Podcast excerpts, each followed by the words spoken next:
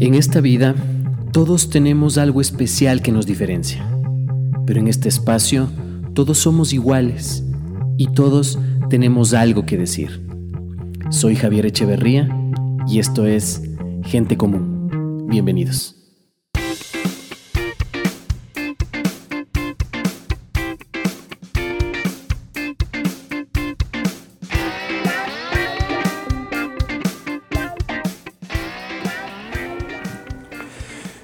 Buenos días, buenas tardes o buenas noches, no importa dónde, cuándo o a qué hora estás escuchando esto, lo importante es que lo estás escuchando. Muchísimas gracias. Eh, capítulo 6, episodio 6, gente como un podcast, eh, tercera temporada. Vamos ahí avanzando con, con los temas generales y eh, en específico, esta tercera temporada siempre nos hemos enfocado directamente al liderazgo. Em, en esta ocasión vamos a topar el tema del liderazgo, pero planteado desde un punto de vista mucho más artístico. Em, obviamente cuando nosotros tenemos una idea o nosotros tenemos algo que plantearnos en la vida, tenemos un objetivo, un sueño, tratamos de encontrar el camino para, para cumplir ese sueño. Y a veces nos encontramos con muchas trabas, muchas trabas que, que vienen con, con, con, las trabas mentales o las trabas eh, psicológicas que vienen desde la casa o desde el colegio o desde la universidad. No sé cómo, cómo se vayan planteando las cosas hacia la parte negativa, pero siempre eh, eh, encontramos una ventana, encontramos un horizonte para esto. Y el invitado que tengo el día de hoy, yo le he seguido desde hace algún tiempo y he visto que esas ventanas de, los que, de, las que les acabo de hablar ahorita, él las tiene un poco más, eh, más claras por la autogestión que va haciendo en todos sus proyectos planteados desde la parte artística. Y eso es súper admirable de lo que he visto desde mi metro cuadrado, de lo que está haciendo mi invitado eh, eh, el día de hoy. Así es que vamos a tener una conversación con, con el señor Gabriel Bauman. Muchísimas gracias, Gabriel, por aceptar esta conversación, por aceptar este, este espacio que, que muchas de las personas em, les va a servir un montón tu experiencia de vida y cómo se ha ido sobrellevando todo, todo, todo tu camino. Así es que muchas gracias. Hola, ¿cómo están? ¿Cómo estamos? Aquí, contento de poder conversar. Chévere, chévere. Muchas gracias por, por, tu tiempo y todo. Entonces, como yo te he planteado eh, este asunto, eh, va más o menos así. O sea, la, cosa es esa. ¿Cómo, cómo eh, el Gabriel, cómo es que se adentra en la parte artística? Y cómo es que logra sobrellevar todas las adversidades que puede existir en el, en el mundo artístico. Porque como te digo, o sea, todos tenemos, en, en mi campo yo también tengo muchas adversidades. Yo soy chef y, y, hay mucha competencia desleal, puede existir muchos egos, muchas cosas como que te van frenando tu, tu horizonte, ¿me entiendes? En la parte tuya, ¿cómo es que has sabido sobrellevar todo esto para, eh, eh, para lograr eh, la persona, para lograr ser la persona que eres ahorita? Bueno, para empezar creo que no esperaba o soñaba con ser artista, a pesar de que crecí en una familia de actores y gestores culturales. Y desde que era guagua, cuentan, cuenta la leyenda que me llevaban en, un canasto de plaza y media. no, porque era gigante. Y, y estuve ahí empapado desde los ensayos que iban mis padres de obras de teatro Después de un tiempo mi padre fue gestor cultural como director de la Asociación Humboldt, que era uno de los, con la Alianza Francesa en Quito, uno de los lugares que impulsaban cultura y arte acá en Quito. Ahora hay muchos más espacios, pero hace 30 y pico de años era, eran unos lugares importantes de la ciudad. Entonces estuve desde chiquito yendo a esos lugares, también como los artistas tienen amigos artistas, termina siendo amigo de los hijos de los artistas y todo está relacionado al arte. Entonces no, no soñé cuando tenía mis primeros deseos de convertirme en algo de, guagua con ser artista. Creo que uno de los primeros fue ser futbolista o, o de los terceros, porque cuando eres más chiquito no te acuerdas cuántas cosas habrás soñado. Claro que querías. Pero nada, probé lo del fútbol, después no, no fue ese el camino. ¿Así? ¿Ah, o sea, estuviste en las canchas no, no, fue, no fue tanto, así creo que fue un año que dije, a ver qué. Ah, pero un montón, un año. Sí, pero estaba como tanteando. Y de ahí, poco a poco, cuando ya eres más grande, a los 10, 12, que empiezas a querer tener también tu propia plata, tu, hacer tu dinero ahí. Mis padres me ofrecieron, si no quería ser técnico de luces de las obras de teatro. Y es como todo hijo de actores, he conversado con algunos, terminan haciendo eso. O, sea, es como que la, ese es el, tu, punto de partida. Y es chévere porque haces algo que viste desde chiquito, con lo que creciste, y a la vez empiezas a generar tus primeras chauchitas como para comprarte tus, tus cosas y, y sí, empezar a, a, tener flujo y no solo depender de los padres. Entonces creo que por ahí poco a poco empecé a, hacerlo un poquito más profesional, pero no fue hasta los, qué sé yo, 20 más o menos, 20 años que antes tuve ciertas etapas. Una etapa hice dibujo, empecé a dibujar bastante. Otra etapa hice marionetas, quería hacer animación, estaba relacionado a la marioneta al dibujo, entonces me metí por ese campo.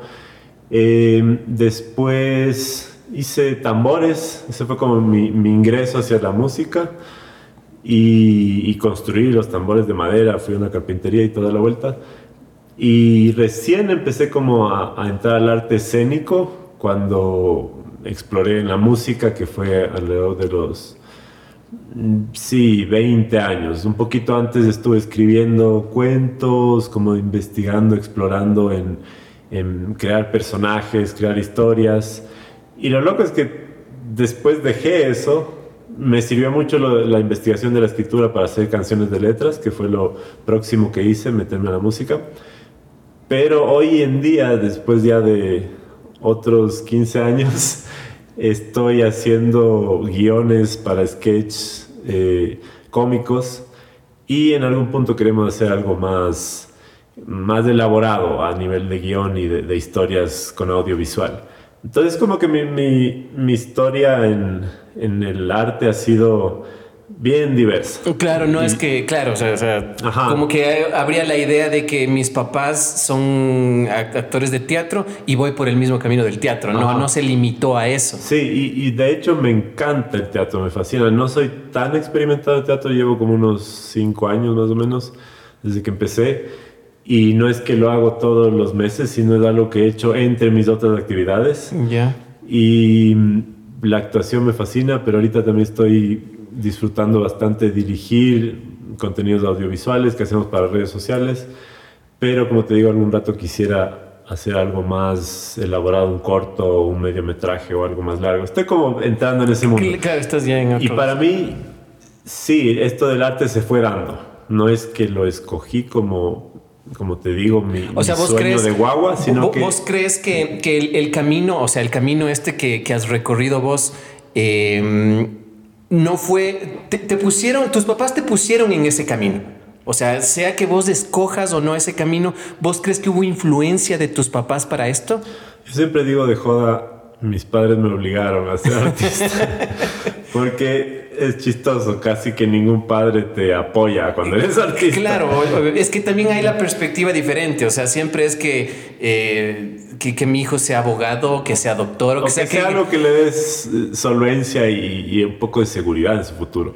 Y el arte sí, es cierto, es súper inseguro, por lo menos hasta que encuentras el camino. Yo siento que mis primeros cinco años de, de artista profesional no eran para nada certeros, había totalmente inseguridad y, claro, tenía full apoyo de mis padres y eso me daba una certeza, ok, por aquí puedo seguir probando, porque conozco muchos otros artistas que a los dos años de que la cosa no fluye, porque cuando empiezan en cualquier proyecto la cosa toma su tiempo en crecer y en desarrollarse.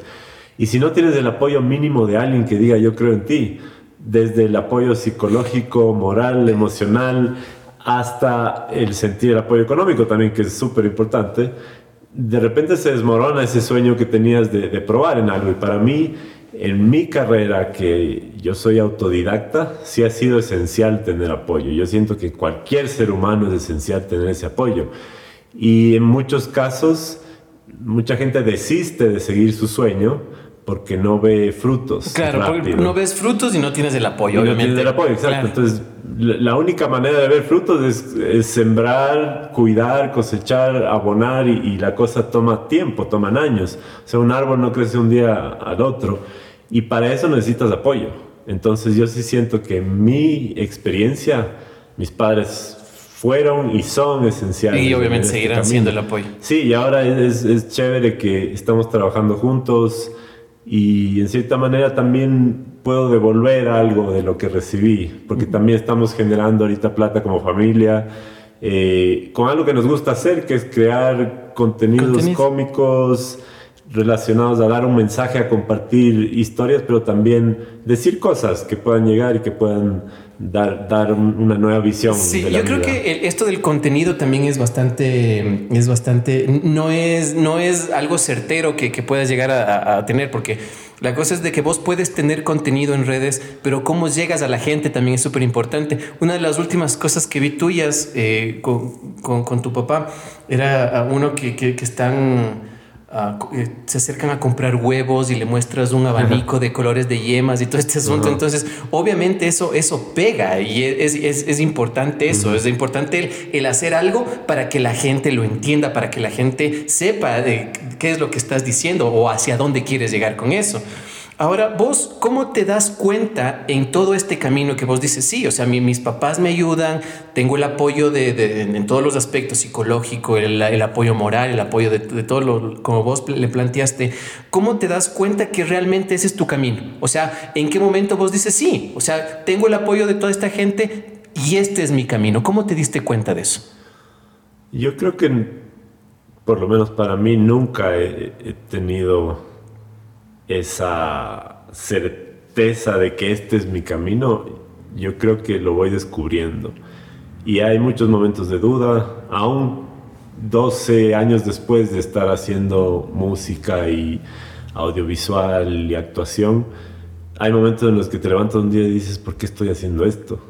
Y yo creo que la única manera de, de afirmar si lo que estás haciendo es, es continuar haciéndolo y el momento en el que mientras lo estás haciendo simplemente no tenga sentido y no conecte con nada en ti, ahí es cuando debes hacer otra cosa. Para mí, por lo pronto, cada vez que me meto a un nuevo proyecto, una nueva aventura, una nueva locura que se nos ocurre, sigue haciendo sentido. Y sobre todo, ¿por qué? Porque tengo libertad. Yo siento que así sea algo comercial, porque en el arte hay los dos lados. El lado que que es lo pasional, lo que me nace y, surge de una, de una necesidad interna, y también hay lo que es por contrato, por, por em, ¿cómo se dice? Cuando es por pedido. Y eh, en ese caso tú puedes escoger, decir, ok, yo hago ciertas cosas, otras que no, o haces todo. Hay artistas que aceptan todo porque dicen yo necesito vivir de la cosa. Y, claro, son caminos distintos el, el, pasional, el artista que solo lo hace porque le nace. Hay momentos en los que sufre porque no tiene plata. Y te digo, como banda de música, uno de los proyectos que tengo, eh, yo siento que a veces hasta las marcas nos apoyan más que el Ministerio de Cultura. Entonces es una decisión. La gente puede decir de por afuera, ay, qué vendidos, solo se pasan trabajando para marcas.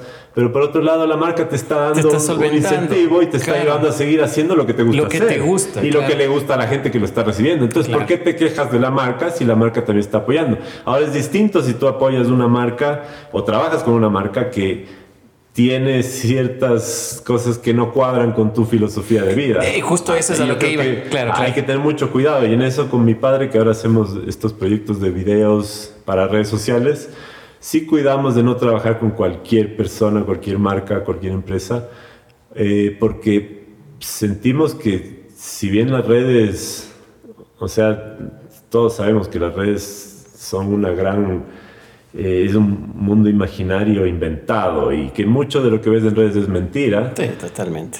También yo siento que mucho de lo que ves en publicidad es mentira. La publicidad es, el gran invento de, ponerte todo hermoso y decir claro, claro, esto es para ti y en el fondo el único que sabe lo que es para ti eres tú y la publicidad se encarga de crear millones de mentiras para que la gente consuma entonces por mi lado no es yo no trabajo con publicidad por, por eso, por crear engaños, sino me gusta trabajar con marcas de empresas o, pequeños emprendimientos que tienen sentido, que, que en su comunicar y, en lo que están ofreciendo tiene algún sentido para el mundo y que no es incoherente. Ya.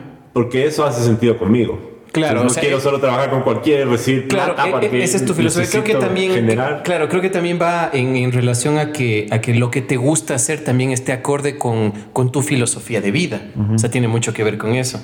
Ahora, este, vos en todo, en todo este camino, en todo este camino, me imagino que tuviste, eh, lo que acabas de decir, has tenido momentos chéveres, momentos difíciles, momentos de frustración, momentos complicados, todo esto. ¿Vos eh, te arrepientes de todo esto? ¿Te, mm. arrepientes de, haber tomado esta decisión y de, y de decir, ok, esto que estoy haciendo está bien, no importa que sea difícil, no importa que es complicado, no importa que me está costando un poco, pero eso es lo que es? Yo creo que en mi caso, por ser autodidacta, no me arrepiento de nada, porque todas las decisiones que he tomado en mi vida han partido de mí. Y nunca he sentido una obligación de, es alguien que está decidiendo por mí. Y en el fondo yo soy responsable de todo lo que hago.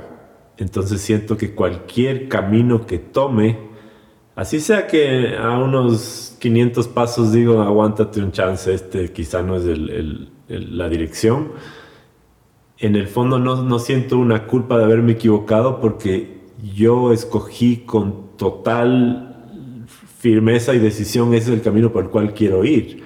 Entonces siento que sí, que, que, que es algo que, que, no fue impuesto y que es orgánico con, con, mi camino, con mi proceso. También en el camino del autodidacta hay mucho de prueba y error.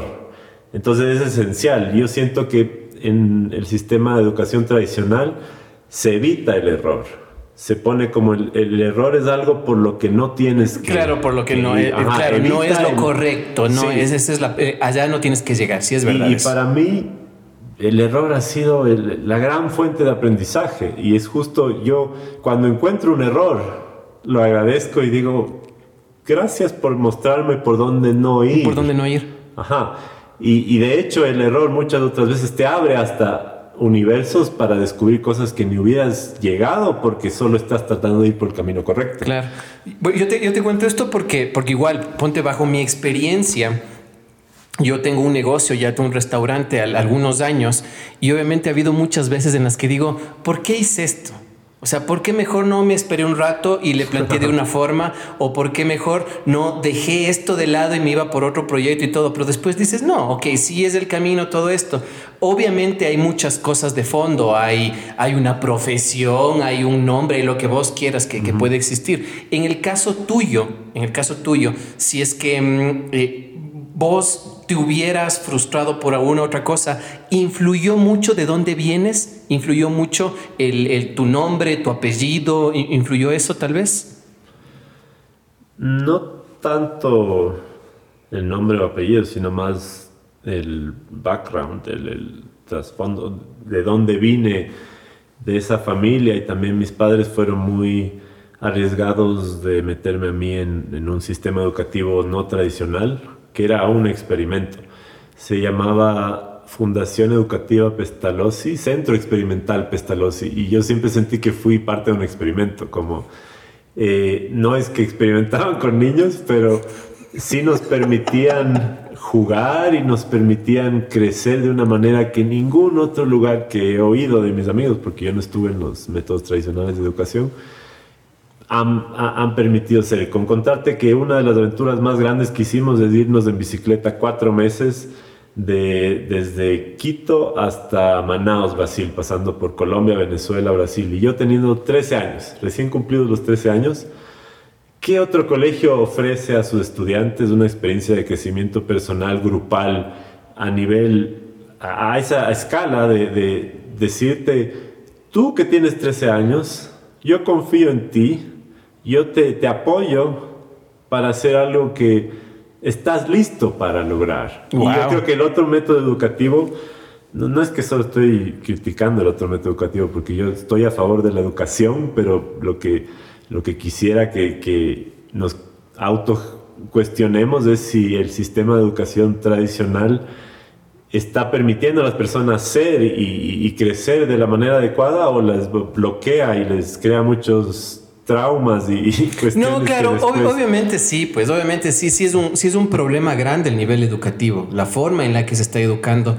O sea, ¿cómo, ¿cómo se presiona a la gente a crecer en un ritmo cuando cada ser humano es completamente, otro. Todos somos diferentes, todos tenemos diferentes sueños, diferentes ideas, todos tenemos diferentes objetivos y obviamente el, nivel educativo, lo que, lo que en esencia te enseña el nivel educativo aquí es que tengas los parámetros básicos para que puedas sobrellevar cualquier, eh, y, eh, cualquier duda o incertidumbre que tengas respecto a la vida. Pero realmente no es así. Pero ¿por qué mucha gente empieza a estudiar, ni bien sale del colegio, cualquier cosa, a veces algo que ni siquiera quieren, porque hay una presión social de que tienes que ser exitoso o tener un futuro asegurado que viene de los padres y viene de tus compañeros y viene de todo el círculo social. Yo siempre he creído y de hecho a mí lo que más me ha ayudado en la vida es viajar. Y siempre he creído que cuando cumples esos, no sé, 18 años o, o cuando te gradúas, bachillerato y todo, ¿por qué no agarras una mochila y te vas a viajar por el mundo y defines quién eres? Antes de que... Porque yo creo que los colegios no te definen quién soy y nadie puede definir el, quién soy. El quién soy es algo que solo puedes definir tú en tu caminar día a día. Pero el colegio no da mucho tiempo para pensar sobre ti mismo. El colegio te da una, un bombardeo de herramientas para, para que estés preparado para la vida, pero una vez que estás ahí, y bueno, ¿y quién soy? ¿Y qué hago con todo eso? Y finalmente mi madre, por ejemplo, me dice, todo eso que aprendí en el colegio, ¿qué, qué uso hoy en día? Entonces, ¿para qué pasas tantos años de tu vida aprendiendo pendejadas que no vas a usar? Si es que en el fondo es más importante definir quién eres, qué es lo que quieres, qué es lo que te nace hacer en la vida, y después dedícate a, a crecer en ese, en ese ámbito, en, lo que, en lo que descubriste que te, te emociona, que te mueve, porque ¿por qué queremos ser seres humanos preparados para una vida que no queremos tener? claro, claro, básicamente lo que, lo que nos enseñan en las películas, ¿no? Así de que, de que, de que necesitas ir a un trabajo donde no quieres ir para tener dinero y comprar cosas que no necesitas, básicamente. Sí, la libertad de, de, de tener dinero y poder viajar. Y eso es algo loco que... Vos topas ahorita un tema, un tema especial que es el éxito. O sea, vos, eh, y, justo ahí se ancla lo que te decía antes. Eh, vos vienes de, un, de, un, de una familia con éxito. Entonces, ¿vos en algún momento te dijiste que estoy obligado a tener éxito? No, o ¿Nunca? sea, lo del éxito. ¿Qué es para vos el éxito? Esa es una buena pregunta. Creo que todo ser humano debe hacérsela. Bueno, nadie debe hacerse nada. Todos somos libres de ir por donde queramos. Pero siento que es una pregunta importante porque sí, tu definición de éxito marca muchos parámetros de quién vas a ser en la vida y qué vas a buscar y, y conseguir.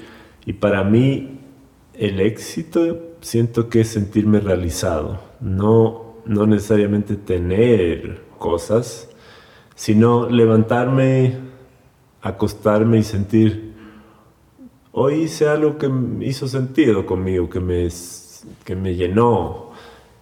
Y claro, aparte de, de, lo personal, también está lo colectivo, lo grupal, y algo que he ido descubriendo ahora que estoy mayorcito, es que es tan rico poder compartir eso que haces. Y, y no solo el, el, éxito personal, sino el éxito grupal es, es algo mucho más enriquecedor que el éxito ese egoísta que solemos tener los seres humanos. Entonces, para mí, bien, lograste algo tú, pero ¿qué lograste con el resto? Y puede ser ya sea éxito familiar, éxito en, en tu colectivo de amigos o éxito en tus proyectos pero siempre es mucho más rico y llenador cuando hay más gente involucrada que, que, que puede sentir estoy compartiendo ese éxito. Ok, vos te, por lo que vos me cuentas ahorita, obviamente tienes muchísima razón, vos estás rodeada de, de, gente que realmente está bajo, bajo el mismo criterio. Porque esa es una cosa también, vos puedes sentir tu éxito puedes decir a la gente que está en tu entorno, ok, todos ganamos con este asunto, pero el resto de gente está con vos. O sea, yo creo que cada uno está en su propia batalla eh, o, o, o, en su paz, porque no todo tiene que ser guerra. Y, y sí, si en ese caminar de cada ser humano, en todos esos diferentes rumbos te encuentras con otros, sí puede haber un, compartir.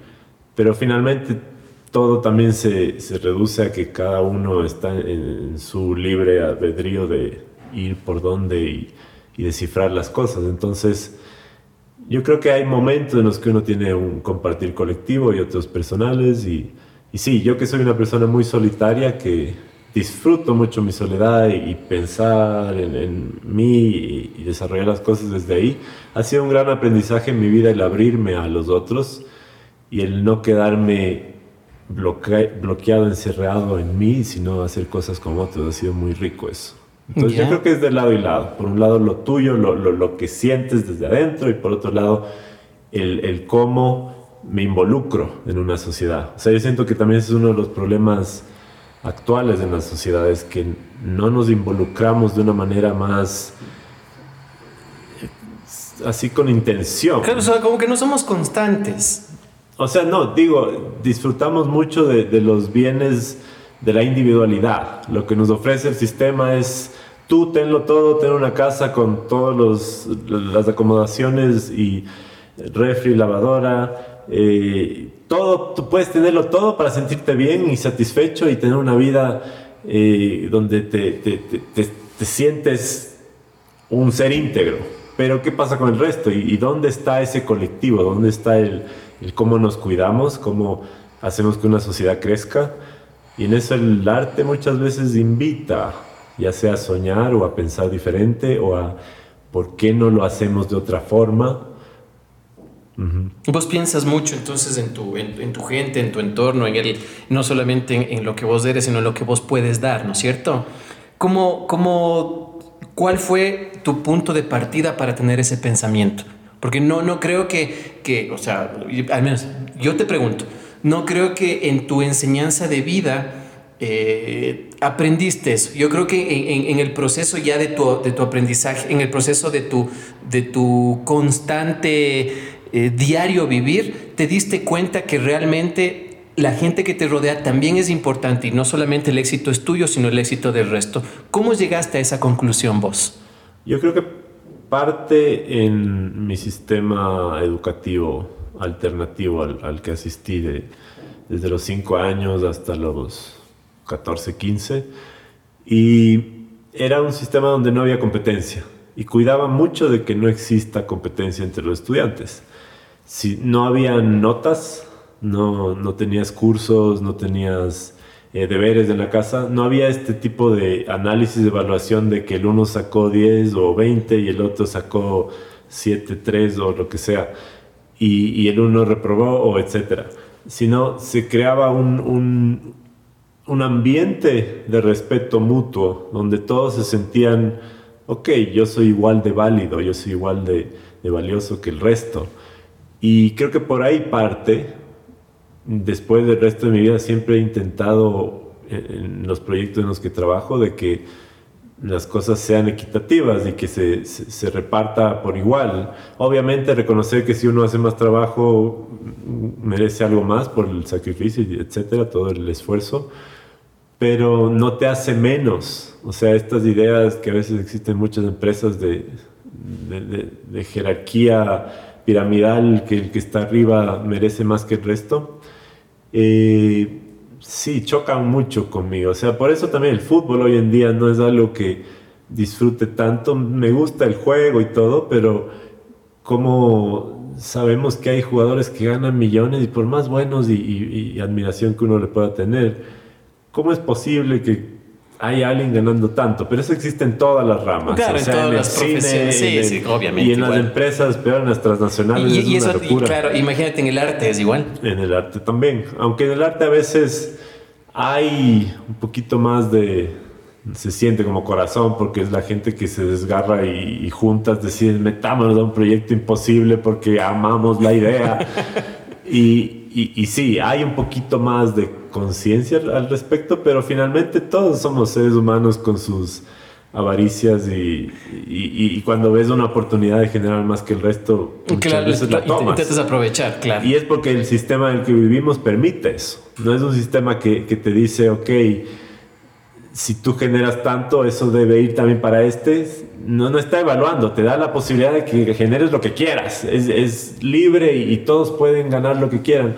Pero eso obviamente provoca que otros ganen mucho menos. Claro, en ese caso sí, pues. Vos, eh, para tener este... Eh, una, una, cosa antes de, de, lo que te iba a preguntar. Vos todavía tienes contacto con tus compañeros de, de tu educación.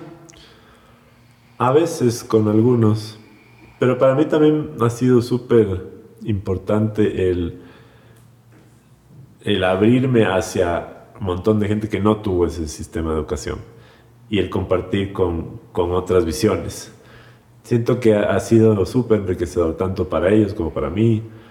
Y sí, sí hay algunos, por ejemplo, ahorita en, los trabajos audiovisuales que hacemos, uno de los chicos del camarógrafo, él estuvo también en este colegio, y hay como un entendimiento, pero tampoco es que somos gente distinta, o sea, en el fondo somos similares, lo, lo que te hace distinto tal vez es que tuviste una experiencia diferente. Y claro, claro, o sea, por, lo que cuentas, es, un sistema bastante, reinteresante. O sea, que te, que te plantea las cosas diferentes. Yo creo que todos estamos, todos queremos hacer cosas diferentes, todos queremos ser diferentes, pero estamos metidos en el mismo saco y estamos acostumbrados a estar en el mismo saco. Entonces yo pienso que el rodearte con gente que te enseñe cosas diferentes, que existen otros caminos, que te plantean dudas, que te, eh, que te plantean, em, no sé, o sea, algo desconocido, eso es lo correcto. Y, encontrarse con gente así es súper valioso, porque como te digo, todos estamos acostumbrados a lo mismo.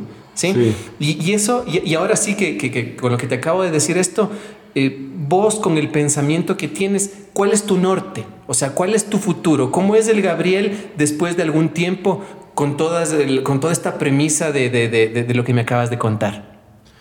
Algo que he descubierto estos últimos años es que quiero seguir jugando. Para mí la vida debe ser un juego y los momentos en la vida que me los he tomado muy en serio han llevado ya sea a enfermedades o a, desbalances, a mucho estrés, a estar totalmente fuera de mí.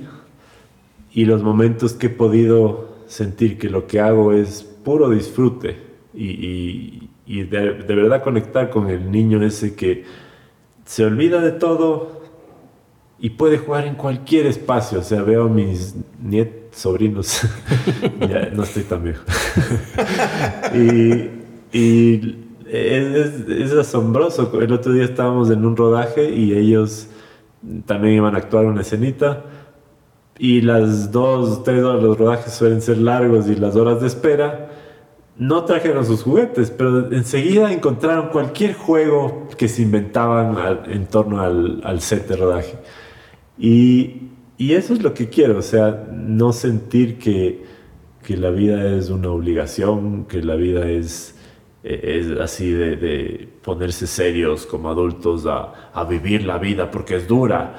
La vida no tiene que ser eso, la vida puede ser algo disfrutable.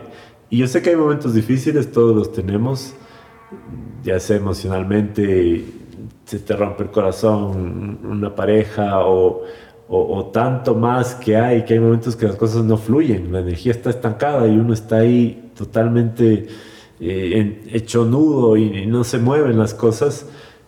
Pero siempre, siempre si, si uno logra encontrar ese espíritu de niño, de, de yo, en cada situación encuentro la forma de, de jugar con, con, lo que se me pone, con lo que la vida me da yo creo que siempre vamos a encontrar la manera. Y eso es lo que quisiera. No, no tengo sueños de quiero hacer esto, lo otro, o hacer grandes cosas. En el fondo quisiera seguir haciendo cosas con esa energía, con ese espíritu. Claro, es que sí, sí es complicado. todo final feliz tiene el día siguiente al final feliz. Y ahí mm. es donde está el secreto de ver qué haces cómo lo logras. En el caso tuyo es seguir jugando, es seguir siendo feliz, es hacer lo que te gusta. Entonces, eso es, eso es re gratificante porque no todos tenemos ese pensamiento. Muchos de nosotros nos enfocamos mucho en, el punto de solamente satisfacer al, concepto que le llamamos vida ahora. Mm. Entonces, el momento en que satisfaces eso, no te llena. Satisfaces ciertos aspectos, ciertas cosas que, que, no te, que no te llevan a ningún lado. ¿Qué es lo que vos dices? Que te llevan al estrés, que te llevan al, al cansancio, a no querer hacer ciertas cosas y todo. En el caso tuyo lo manejaste de una forma diferente y vos sigues jugando, entonces vas a seguir jugando el resto de tu vida. Sí, bueno, hay momentos en los que uno se pone serio, pero, pero de verdad, sí, si hay algo que quisiera invitar a la gente es a jugar. Y en todo, eh, en todo. El jugar es un concepto de, de entrégate al presente, entrégate a estar ahí con lo que haces. Y si, algo te duele, siéntelo, llóralo, sácalo. Si algo no fluye, a ver, acuéstate, ya, siéntete estancado. Siente la vaina y, descubre por dónde puedes moverte. Eh, mucho esto de, de ponernos esas grandes metas de vida y, para tal edad quiero haber hecho esto y lo otro y conseguir lo uno y lo otro. Sí funciona y a muchos les sirve, pero a veces te hace olvidarte de, los pequeños placeres que es el sentir la vida día a día y, solo palparla, olerla, verla, disfrutarla, solo estar ahí. Creo que para mí eso es muy importante y, no, no quisiera llegar a la tumba y sentir, tengo un montón de deseos que no realicé, si no, prefiero llegar a la tumba y sentir. la, la tranquilidad. Por lo menos disfruté cada día y, sentí que hacía sentido. Y de verdad, si, si haces cosas chéveres además, bien. Y si no, también. O sea, la, vida no tiene que ser un, un constante conseguir éxito y logros y, y, trofeos. Yo creo que el trofeo más grande es solo poder hacer una vida con sentido. Qué interesante. Wow. me, quedé, me, quedé, en blanco solamente escuchando. Qué, qué, qué chévere. Eh, en todos tus proyectos vos has, has marcado lo, lo, que dices, o sea, estuviste en el teatro, haces actuación, eh, tienes una súper buena mega banda, eh, estás con tus proyectos audiovisuales, hiciste los tambores, hiciste marionetas, todo esto, en todo lo que se refiere a la parte artística, ¿qué te falta hacer? Oh, tengo ganas de hacer danza, como siento que tengo un cuerpo grande, bien particular. Sí, muchas de las personas que hablábamos para, para, para la entrevista y todo, es gente que te conoce, que te conocemos eh, por, por, redes, todo. Y todos decían de que, de que tienes el cuerpo de Ken, así. ¿eh? ¿Ya? Sí, sí, sí. Entonces, ahorita que tomas ese tema, o sea, tiene mucha lógica. Qué bestia, nunca me han dicho eso. cuerpo de Ken. Eh, bueno, eso es gracias a, la mezcla alemanaba. Alemana manaba. Sí. No, el, siento que para mí, sí, el arte escénico es uno de los fuertes. Y, y, en el arte escénico está tanto la actuación como la música, como la danza, que es algo que lo hago libremente en, en los conciertos. Sí, sí, sí, me, sí me no sé, me intriga y me da curiosidad qué tal si hago un proyecto solo, no solo, pero más enfocado a danza, donde le meto más trabajo a la parte del movimiento corporal, con más conciencia, porque en, los monks de la banda eh, es súper libre y lo disfruto full, es como que me, desmando y, sí, la verdad a veces bailo bien mal, no sé, solo bailo, solo me muevo y lo disfruto de verdad, de corazón es algo así, ah, totalmente. ¿Cómo se siente estar en el escenario con tanta gente viéndote? Es rico cuando lo que compartes llega y cuando lo que les llega a la gente te regresa. Es como un ping-pong.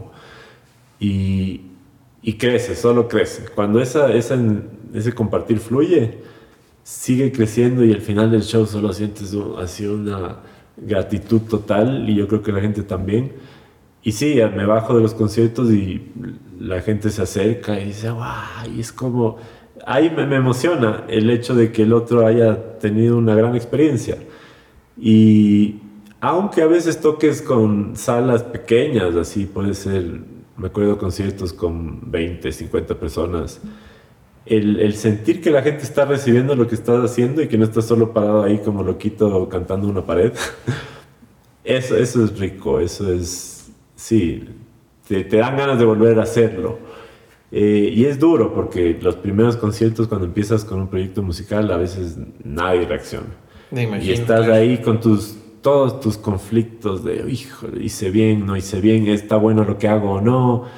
Y, y, claro, es todo un trabajo de convencer, de decir, esto que yo hago vale la pena.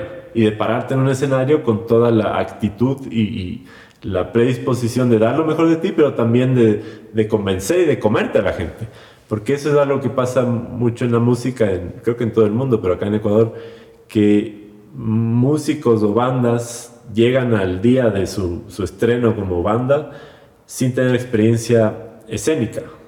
Y pueden tener un gran proyecto, pero el, el ganar experiencia escénica de que la gente se crea lo que estás diciendo, toma tiempo. Y a veces te toma cinco años. Entonces, si tú llegaras después de aprender música y crear tu banda a un escenario parado con total confianza y, esa decisión y también el convencimiento de decirte, mira, esto que te voy a dar, escúchalo, es para ti.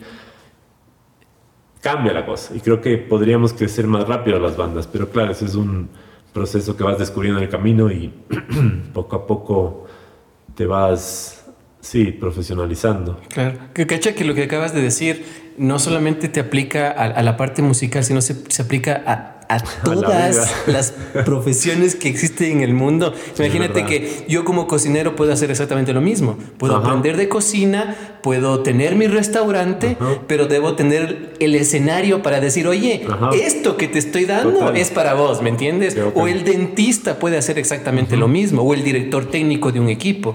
¿Me cachas? Que esa es una filosofía que le llevaste de la música a algo tan universal. O sea, no sé, súper bien. Sí, sí, y yo siento que ahora lo aplico en todo. O sea, también pueden haber los impostores, ¿no? Que, eh, que son muy buenos actores y muy malos en lo que hacen. Eh, creo que si logras encontrar un balance entre hacer las cosas decentemente bien y, venderlas bien, eh, estás ahí en el camino a, a que la gente te ponga atención. Después ya depende de, lo que hagas. si lo que haces tiene sentido para el resto. Obviamente, claro. Y eso, ha sido ajá, y eso ha sido muy lindo, en el, sobre todo en la música, que es distinto. Pero creo que todas las artes. O sea, en la música el tema es que haces una canción y si la gente no le conecta, Ahí quedó. No hay mucha crítica, es simplemente me gusta, no me gusta. Ya. En el teatro sí pueden ver los críticos o es una obra más larga. Un tema son tres tres minutos a cinco minutos, porque ya no estamos en la época de Pink Floyd. claro, de los Doors. Sí, que extraño mucho.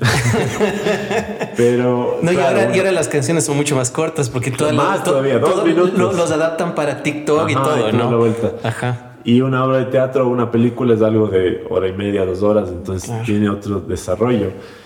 Pero sí ha sido un gran aprendizaje eso es algo que me encanta, cómo aplicas lo que aprendes en la música, lo aplicas al video o al cine, o etcétera. Porque eso, el, el, cómo me conecto con la gente en una canción, e, es, algo que no lo, puedes, no lo sabes del primer día, que solo por hacer, por escuchar la reacción de la gente, por saber si les gusta o no, cómo reaccionaron ante esta propuesta a la otra, toma años de descifrar y todavía no tengo la fórmula, pero quizás sé que hay cositas que funcionan o no, que te sirve también para después desarrollar una historia de un guion. O sea, el decir un guion tiene que cumplir una función de primero atraer, de, de, de, entrada. Y un guion es algo que si la gente en los primeros cinco minutos no le conectó, no va a haber Claro, la, hora y media después no pasa nada. Entonces es, es chévere ese proceso, como en las artes tienes que primero lanzar el anzuelo. Y el anzuelo es lo que pesca a que los peces sigan, sigan la línea, la línea dramática, ¿no? Eh, bueno, la idea del anzuelo es medio turra, así queremos pescar, pescar al, espectador y agarrarlo y comérnoslo. En realidad sí es eso. sí, es eso, literalmente. si, no te lo comes al espectador y, él sale de un show, de un evento, sintiendo, wow, me dejaron abierto las tripas. Claro eh, yo creo que no has cumplido la función de... Y justo eso hablábamos con el Javier Andrade, hablábamos justo de eso, o sea, de que eh, la, la idea original de él y de sus películas es eso, el que la persona salga del, del cine y hasta que llegue a su casa sigan hablando realmente de qué fue lo que pasó en la película, de qué pasó con tal eh, eh, personaje o este escenario o esta canción o, este, o esta fotografía, ¿me entiendes? Entonces sí, obviamente. Y es lo que te digo, toda esta parte artística que vos acabas de decir se adapta a la vida. O sea, eso es lo que tenemos que hacer todos. Creo que eres, eres muy sabio en decir esas cosas y, está súper claro cómo es tu camino, está súper claro tu horizonte y, qué bueno que puedas eh, a las personas que nos ven y nos escuchan dar ese, e, ese, ese poquito de tu, de, tu, sabiduría, porque es una sabiduría, puede ser una sabiduría eh, común o puede ser una sabiduría general, universal, como quieras, pero es tu sabiduría lo que te ha servido a vos y, y lo que le va a servir a muchísima gente. No, Gabriel, yo te quiero agradecer muchísimas gracias por todo esto que, por estos 45 minutos de, de, enseñanza, porque no es más que eso, es una enseñanza para, para los que estamos de este otro lado. Muchísimas gracias. Muchas gracias. para, mí, para mí también es, siempre que hay así conversatorios o entrevistas, es aprender de uno mismo, del otro. Eh, es rico, es, es enriquecedor. Sí, recordar es volver a vivir. Cuéntame, ¿cómo te seguimos a vos en redes? ¿Cómo te, te encontramos? ¿Cómo te podemos ver a vos desde un punto de vista diferente? Eh, bueno, punto de vista diferente en la vida. Encuentre, encuéntrenme en la vida real. Pero en las redes trato de, de compartir cosas que sí que no sean tan vacías como suele ser el mundo de las redes. Pero ahí estoy como Gabriel Bauman o Mr. Bumbas, que es el nombre seudónimo de los monks de mi grupo de música. Y sí, en todas, en Facebook, en Instagram. El Facebook ya no lo estoy usando mucho como... Sí, no se usa mucho. Sí, es más como para cuando quieres ver noticias. Ajá, sí, o, cuando mi mamá quiere ver cosas mías, es el Facebook. Sí, de ahí no, no, no más, ajá. Y bueno, de ahí también el Insta, el TikTok, en el Twitter por ahí estoy, tampoco lo tengo muy activo, pero ahí para, para ver qué está pasando en el mundo político. Claro, para saber qué, qué, cuáles son tus, tus cosas futuras, tus, Ajá, sí, por ahí, por ahí, comparto todo. Chéverazo, chéverazo, muchas gracias. Y yo estoy bajo el auspicio de Gastón La Fábrica, Panadería, Restaurante, Cafetería y Delicatessen, que estamos ubicados en la Valladolid y Málaga, en el sector de la Floresta. Eh, estoy con el auspicio de Invitaciones Partes Atelier de Diseño, Air Siglo XXI, consultorio neumológico y Blush and Love, un estudio de color capilar. Una vez más, mil gracias por tu, por tu sabiduría y, espero que, que, todo sea full éxito para vos. Espero que todo sea un juego hasta, hasta que sea la parte en la que tengamos que encontrarnos con el universo. Ahí también podemos seguir jugando. Qué chévere, muchas gracias. Y a todos ustedes que nos escuchan y nos ven, estén pendientes de los próximos capítulos.